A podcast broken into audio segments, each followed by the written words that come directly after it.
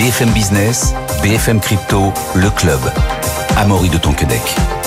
Bonjour à tous, c'est le club BFM Crypto. Soyez les bienvenus. Aujourd'hui, émission exceptionnelle. Un grand débat dont on parle depuis longtemps. On a décidé de le faire aujourd'hui or ou Bitcoin, quelle est la meilleure valeur refuge Pour en parler, j'ai le plaisir d'accueillir avec nous Nathalie Janson. Bonjour Nathalie. Bonjour Amaury. Professeur à Neoma Business School. Et Jean-Marc Daniel. Bonjour Jean-Marc. Bonjour. Économiste et professeur et émérite à l'ESCP Business School et donc éditorialiste sur BFM Business. Jean-Marc, vous avez pris euh, quelques notes, je crois que ça vous tenait à cœur aujourd'hui, ce qui n'est pas euh, habituel chez vous. Donc euh, j'ai hâte. oui, oui, ce sont des citations plus que des notes. Des citations, voilà, pour ne pas se tromper à un mot près, c'est important. Euh, on en parle dans quelques instants, mais d'abord, je voulais donner la parole à, à, Nathalie, Nathalie Janson. Nathalie, déjà pour poser un peu les bases, à partir de quand on a commencé à comparer or et bitcoin et surtout pourquoi? Alors on a commencé assez tôt à comparer les deux. Euh, dans les années 2012-2013 déjà, on a des comparaisons qui sont faites euh, à la fois dans la, dans la presse et dans les articles un peu spécialisés. Et la raison, elle est assez simple. Le vocabulaire euh, emprunte en fait du Bitcoin, en fait emprunte au vocabulaire de l'or. alors il y a tout d'abord le terme de mineur. voilà, le mineur est celui qui va en fait découvrir les Bitcoins. Donc en fait c'est un peu comme la comparaison du découvreur d'or. Voilà, le, le, tous toute l'époque euh, de, la course folle sur l'Ouest américain où les voilà où les aventuriers allaient euh, miner euh, voilà pour trouver de l'or. Ils allaient et bien là on a le même vocabulaire parce qu'en fait le, Bitcoin se découvre. Alors évidemment c'est pas tout à fait le même processus, on se salit beaucoup moins puisque en fait ce sont ce sont les, machines qui vont le découvrir, mais la comparaison, le, vocabulaire en tout cas emprunte au vocabulaire de l'or. La deuxième raison évidemment, c'est la finitude. Alors bien évidemment, l'or n'est pas encore fini. Voilà, on va pas. Il y a encore quelques années avant qu'il soit fini, sans doute. Mais quand on parle de ressources naturelles, on a tout de suite, en même temps, comme idée associée que la ressource naturelle a euh, euh, physiquement est limitée sur Terre et, euh, et effectivement, le Bitcoin, lui, également est limité effectivement, la différence, c'est que le Bitcoin, ne, son, offre va répondre au code. C'est le code qui dicte le taux de croissance de, de son offre, alors que euh, dans le cas de l'or, c'est plus effectivement un mécanisme de marché. C'est-à-dire que quand la demande augmente, eh bien le prix augmentant, on va en découvrir davantage. Mais en tout cas, il y a la finitude qui est également une, une, des raisons pour lesquelles on associe euh, l'or et, le Bitcoin. Bon, ça nous fait déjà deux points communs. Euh, déjà, il y en a même un troisième. Ah, le troisième alors, c'est l'énergie. Parce qu'en fait, pour découvrir de l'or, il faut de l'énergie. Euh, donc, il y a un coût énergétique, euh, l'effort pour celui qui va le découvrir à la main, et puis sinon pour le détecter. Et euh, c'est la même chose pour le Bitcoin. Il faut, alors là, bien plus d'énergie, mais en tout cas, c'est effectivement ce rapport d'énergie que nous retrouvons dans les deux formes. La fameuse preuve de travail du côté du, du Bitcoin. Déjà, Jean-Marc, pour commencer, est-ce que vous êtes d'accord avec ces ces trois points communs. Ah, je suis assez d'accord avec ça, avec le fait qu'effectivement, les gens qui ont lancé le Bitcoin ont voulu utiliser le prestige de l'or. Ils se sont calés, effectivement, les mots ont été utilisés, mais pour moi, c'est moins le, mineur que l'alchimiste qui est la référence. C'est-à-dire la capacité à créer de l'or à partir de rien et à, euh, et à mener une sorte d'opération d'esbrouf. J'ai trouvé le moyen d'avoir de l'or sans justement travailler. L'alchimiste, c'est celui qui, par un procédé qui est un procédé magique, qui est un procédé chimique, récupère une certaine certaine quantité d'or, de plomb qui ne vaut rien, et par ce procédé, par abracadabra, transforme tout ça en or. Et donc, euh, justement, il y a derrière le Bitcoin plutôt l'alchimiste, à mon avis, que le, le mineur. Alors, la deuxième chose, c'est qu'il y a eu aussi entre le Bitcoin et l'or le rapport ambigu au statut de monnaie. C'est-à-dire qu'officiellement, maintenant, l'or n'est plus de la monnaie. C'est-à-dire que depuis 50 ans, depuis 1973, l'or a été expulsé du système monétaire international. Mais je pense que l'or est quand même dans l'inconscient collectif la monnaie ultime, la monnaie de référence. Je vais faire deux citations. Une première citation, c'est le général de Gaulle en 1965. Il défend l'or et il dit En vérité, on ne voit pas à cet égard qu'il puisse y avoir de critères d'étalon autres que l'or. L'or qui ne change pas de nature, qui se met indifféremment en barre, en lingots ou en pièces, qui n'a pas de nationalité, qui est tenu éternellement et universellement comme la valeur inaltérable. Et donc l'or, c'est le fondement de la monnaie, c'est pour le général de Gaulle ceux qui doivent fonder la monnaie. Alors depuis 73, c'est pas le cas, sauf que les banques centrales qui gèrent la monnaie n'arrêtent pas d'acheter de l'or. C'est-à-dire qu'encore l'année dernière, elles ont considérablement augmenté leur stock d'or. Les États-Unis, qui sont à l'origine normalement de la démonétisation de l'or, ont une banque centrale qui détient le plus important stock d'or du monde. Mais alors, Jean-Marc, ça, est-ce que c'est pas dû au fait, euh, à la différence d'âge de ces deux actifs? C'est-à-dire que l'or a plus de 6000 ans d'histoire? Oui, c'est ça, c'est presque Alors, 7000. Oui. Voilà, presque 7000 ans d'histoire, alors que le Bitcoin n'a seulement que 15 ans. Mm. Est-ce que, est-ce que Nathalie, vous pensez que ce que, ce que dit Jean-Marc, effectivement, qui, qui, qui est juste sur l'or, est-ce que que c'est dû aussi à au fait que Bitcoin soit encore dans sa phase euh, d'adolescence, si j'ose dire.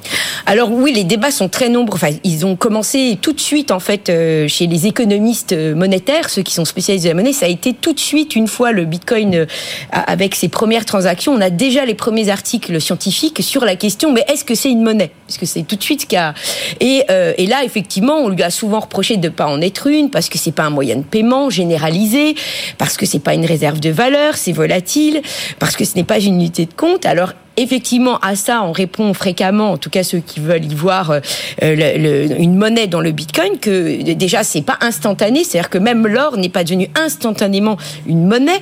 Il est, c'est un processus, un, moyen de transaction émerge de transactions. Effectivement, c'est comme ça que l'or a émergé, comme l'a rappelé euh, très très très simplement euh, euh, Jean-Marc et très clairement, il a émergé comme étant celui, enfin celui qui était le meilleur en termes de transactions pour toutes les qualités énoncées, c'est-à-dire qu'effectivement peut le tester, on peut le diviser, euh, il est reconnu par tout le monde parce qu'effectivement on, on voit bien que euh, à travers, on- c'est un peu transculturel, l'or a une valeur, voilà, c'est comme ça, soit parce que euh, c'est en Inde, il représente beaucoup, c'est une valeur importante et dans tous les, à, à cause de la bijouterie aussi, mais même avant dans les temps très anciens, on, re- on a toujours considéré l'or comme une matière précieuse. Alors là, justement, c'est intéressant parce que je crois savoir que pour Jean-Marc, ce qui donne la valeur, de la valeur à l'or, c'est que pour vous, Jean-Marc, il y a une utilité à l'or et pour vous, le Bitcoin, il n'y en aurait pas. C'est Oui, exactement.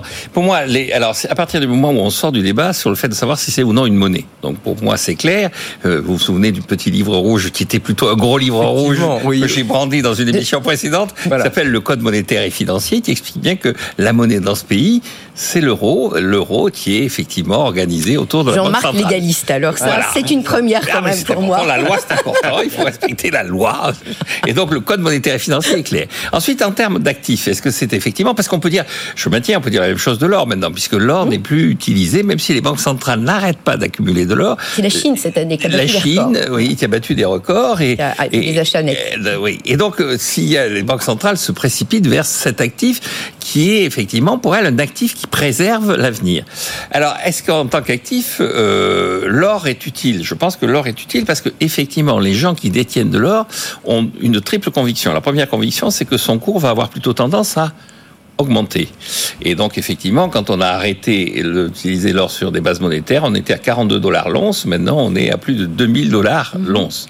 Il y avait une vieille règle qui était la règle qu'on appelait la règle de Raymond Barre. Raymond Barre, c'était l'ancien premier ministre qui était économiste et il disait, finalement, quand on regarde bien, le prix du pétrole doit être égal au dixième du prix de l'or. Parce que le pétrole, ça représente l'activité économique et l'or, ça représente effectivement les anticipations sur la croissance économique future. Donc, il y a une sorte de vision de long terme qui fait que le prix de l'or doit être dix fois le prix du baril de pétrole. On est à ce moment à 80-90 dollars le baril et on n'est pas à 900 dollars l'once d'or. Donc l'once d'or surperforme par rapport aux analyses qu'avaient pu faire les économistes.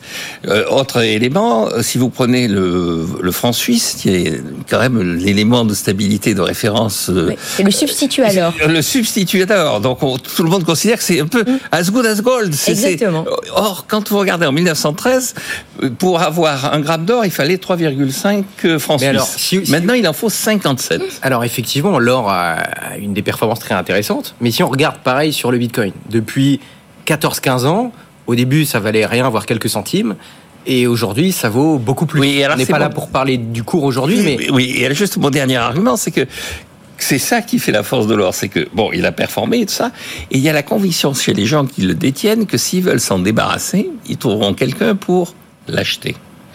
Ne serait-ce que les banques centrales, puisque les banques centrales sont toujours là, à la, en situation de réclamer, d'être en situation de vouloir de l'or. Mais alors, Quand vous avez du bitcoin, ça marche tant qu'il y a quelqu'un en face qui veut l'acheter. Si à un moment donné, Il y a des gens qui disent, écoutez, euh, il faut se tirer de ce système, de ce secteur très rapidement.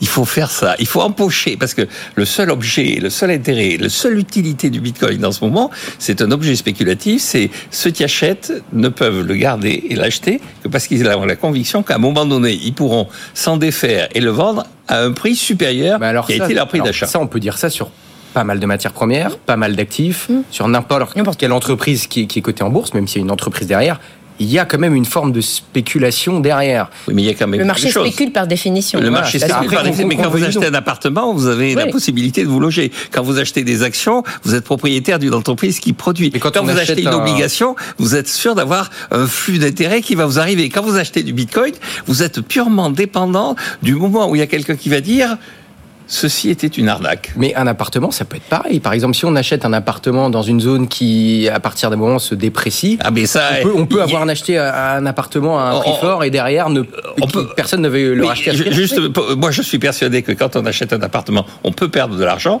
Quand on achète du Bitcoin, on va perdre de l'argent. Ah bah ça dépend, ça dépend, ça dépend. Donc je vais un petit peu quand même défendre tout ça.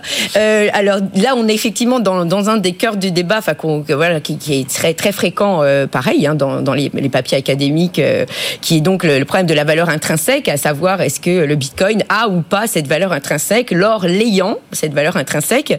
Et la valeur intrinsèque, en fait, ça se définit très simplement, ça veut dire qu'il y a un usage alternatif.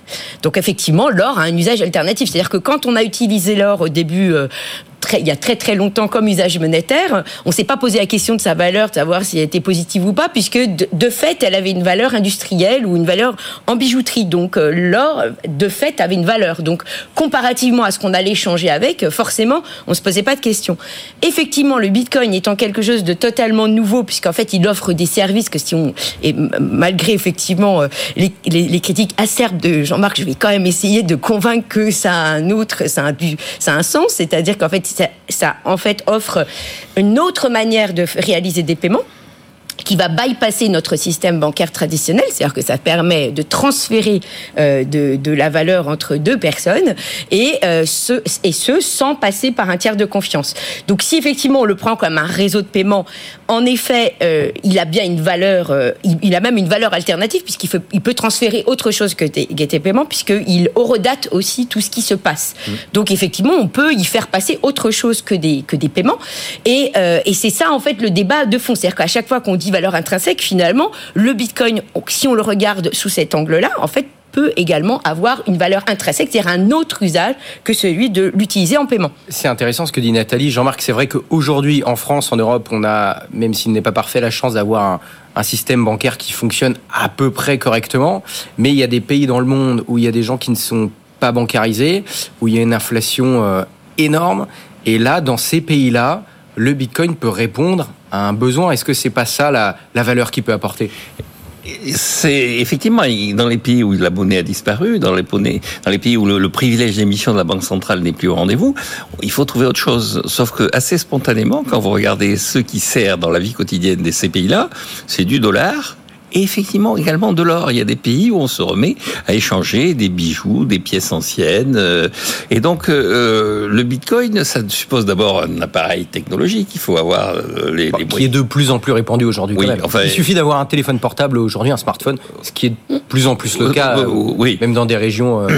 Mais il n'y a rien de plus utile qu'un billet en dollars parce que c'est discret, c'est tout le monde le reconnaît partout. Un lingot d'or, tout le monde le reconnaît, tout le monde sait ce que ça Alors que effectivement, derrière le Bitcoin, si euh, vous dites ça permet de suppléer à l'incurie de la Banque centrale, mais la bonne réponse c'est de se poser la question pourquoi la Banque centrale ne fait pas ce qu'il faut?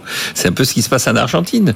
La réponse d'ailleurs du président argentin a dit effectivement la Banque centrale ne fait pas ce qu'il faut, donc je vais aller chercher une autre banque centrale. C'est-à-dire je vais dollariser mon économie, je vais aller chercher un autre acteur monétaire qui va répondre au problème de l'incompétence de ma banque centrale. Mais justement, est-ce que le Bitcoin n'aurait pas justement été créé pour répondre à ce problème, Nathalie, justement? Alors, Si, alors en plus l'exemple de, l'Argentine est, assez est une bonne euh, liaison puisque effectivement Jean-Marc a, raison dans des dans des zones où, c'est moins où, on est moins connecté parce que le, réseau électrique est moins bon. Enfin voilà, il y a des, des endroits sur terre qui sont moins connectés que d'autres. C'est vrai que le Bitcoin, bah, il, trouve une limite quand même puisque il faut bien être connecté. bon, même si on peut, mais ça peut être plus compliqué. L'Argentine effectivement est un bon exemple parce que c'est quand même un, un pays où le Bitcoin a quand même pas mal prospéré depuis toute la débâcle des, du couple Kirchner qui se sont euh, fait un malin plaisir à détruire le pays euh, quand même de façon répétée. Et, euh, et c'est pas un hasard, c'est parce que c'est un pays où effectivement on a des gens compétents en technique et où en fait effectivement on a une connexion. Et là, et c'est un très bon exemple l'Argentine parce que c'est également, ça montre à quel point le Bitcoin répond à un problème de d'ingérence de, financière. C'est-à-dire qu'en en Argentine, effectivement, ça fait très longtemps que, comme l'a rappelé Jean-Marc, il y a des dollars qui circulent. C'est vraiment la seconde monnaie depuis. Euh, depuis extrêmement longtemps. On peut même pas, enfin, on a même du mal à se rappeler quand, en fait, il n'y a mm. pas eu le dollar qui circulait. Parce que dès les années 60, 70, quand il y a eu du surendettement, on avait déjà du dollar parallèle. Donc, de toute façon, le dollar, c'est une seconde nature chez eux. C'est un réflexe à chaque, à chaque fois que le système monétaire ne se porte pas bien. Ils vont vers le dollar. Sauf que la Banque centrale a quand même le pouvoir de les bloquer, ces dollars, quand ils sont évidemment sous forme de compte, ce qui était assez fréquent en Argentine. On avait souvent des doubles comptes pour pouvoir euh, continuer à utiliser des monnaies euh, qui étaient un peu plus stables. Et le problème, c'est que quand, ils font un contrôle des capitaux avec un, donc une, un contrôle sur ce que vous faites de votre argent, eh bien là, on est content d'avoir le Bitcoin, puisque le Bitcoin, c'est la porte de la liberté. Effectivement, on peut posséder réellement euh, ses propres actifs, ce qui était le cas aussi au Liban, où mmh. les gens se sont retrouvés à aller braquer leur propre banque pour aller chercher leurs propres fonds qu'on leur interdisait de, retirer. Jean-Marc, là, est-ce que c'est pas quand même un, un, des avantages, une, sorte de, de, valeur du Bitcoin, sachant qu'évidemment, je le précise, aujourd'hui en France, en Europe, on a la chance pour l'instant de ne pas avoir ce genre de problème? Non, c'est pas un avantage et c'est même pas une garantie. Encore une fois, quand vous avez du Bitcoin, vous ne savez pas à quel moment il va disparaître. Vous ne savez pas si c'est dans la minute qui suit ou si c'est dans un. Qu'est-ce que vous entendez par disparaître? Bah, Cesser d'être reconnu par des gens, cesser d'être acheté par des gens. Alors ça, c'est le fameux consensus social. Et effectivement, dans l'émission que vous citez, euh, où on avait parlé effectivement de Bitcoin, euh, monnaie ou, euh, ou euh, mirage monétaire euh, avec Alexandre Sachenko disait que ce qui fait la valeur et ce qui fera plus tard la valeur du Bitcoin, c'est le fameux consensus social. Mais ça, c'est un peu pareil avec n'importe quel actif. C'est-à-dire que l'or a une valeur mmh. parce qu'on décide qu'elle en est une. Oui, mais justement, l'or est là et l'or a fait, c'est ce que disait le général de Gaulle, l'or a fait ses preuves. L'or, effectivement, continue à faire ses preuves. L'or continue à attirer les gens. Et le Bitcoin a un facteur qui est un facteur anxiogène. Je vais faire une autre citation. Alors, une citation. allez-y, allez Alors, allons-y. Alors, mérite ne concerne pas la blockchain. Je partage cette citation d'ailleurs. La technologie qui est sous-jacente au Bitcoin. Cette technologie de répertoire distribué est une innovation bienvenue et ses applications sont utiles. Ce sont les crypto-monnaies qui m'inquiètent. Le Bitcoin soulève deux questions. Est-il durable et s'il l'est, contribue-t-il au bien commun? Mon réponse sont à la première probablement non et à la seconde, absolument non. Bon, mais, non, mais c'est intéressant. Et ça, c'est Jean Tirole qui est prix Nobel d'économie. Alors, alors, le bien commun, c'est une notion qui est, qui est, quand même subjective. Mmh. Mais ce qu'on disait tout à l'heure, c'est que ça peut permettre. Mais à la première, c'est probablement non. C'est ça qui peut-être. Alors, mais ça, ça, on peut permettre. Alors, si on peut résumer, ça peut permettre à des gens, en tout cas pour l'instant, ça a plutôt joué son rôle, en tout cas sur du long terme. Encore une fois, je dis long terme, le Bitcoin n'a que 15 ans, mais ça peut euh, permettre à des gens, et c'est ce qu'on est en train de voir aujourd'hui potentiellement, d'où la comparaison avec l'or, d'être une sorte de valeur refuge.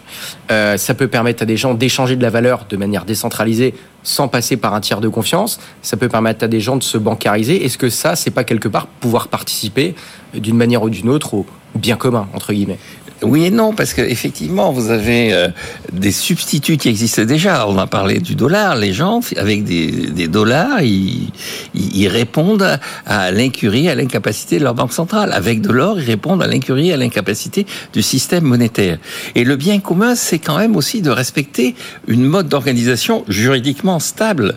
C'est-à-dire qu'on dit, oui, mais bon, en France, effectivement, ça joue pas ce rôle-là, puisqu'il y a un code monétaire et financier il faut faire en sorte que partout il y ait un code monétaire et financier. Et il faut faire en sorte que les détenteurs du pouvoir qui a été conféré par ce code monétaire et financier répondent effectivement aux attentes de la population.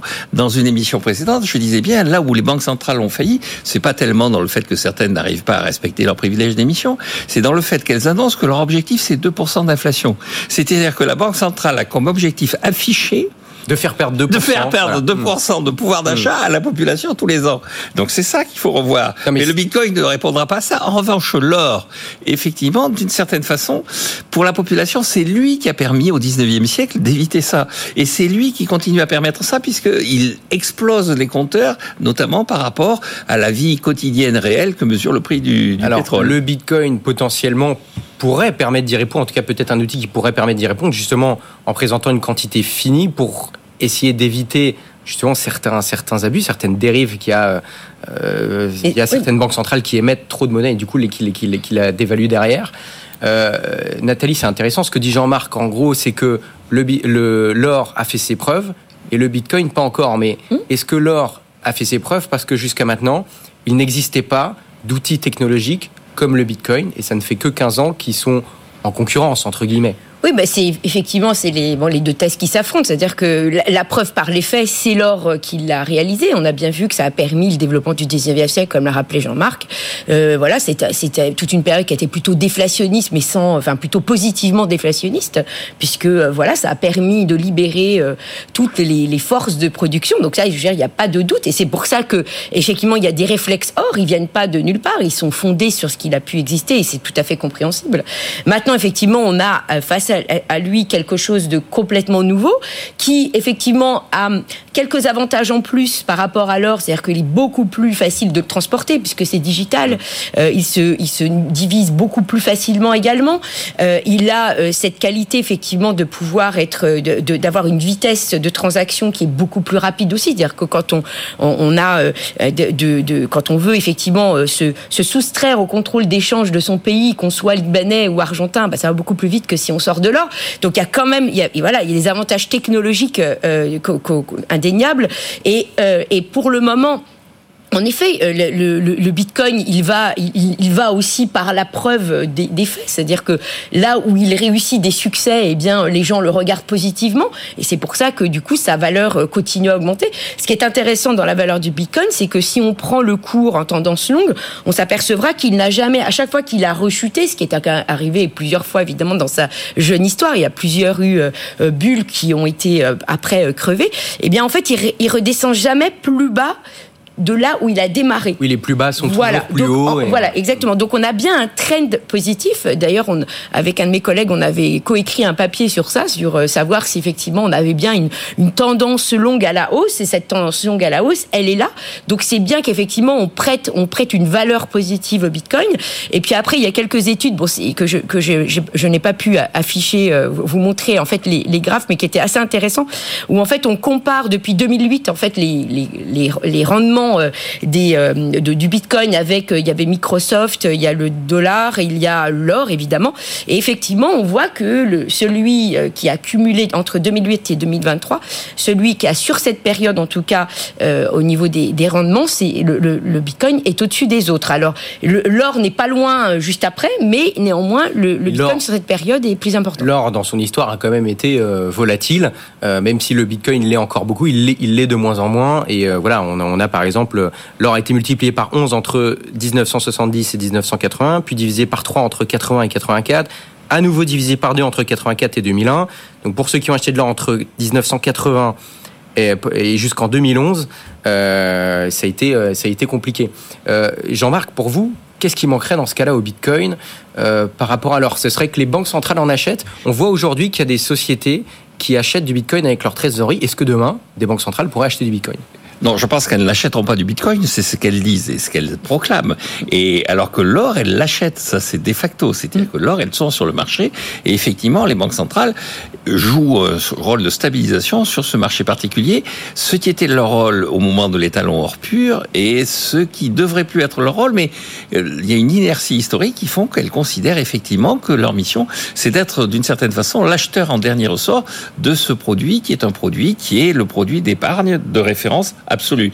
Alors effectivement, un des problèmes, c'est que c'est un produit qui est totalement, sur le papier, économiquement relativement inutile. C'est-à-dire que il y a la bijouterie qui est le, le, le, le grand.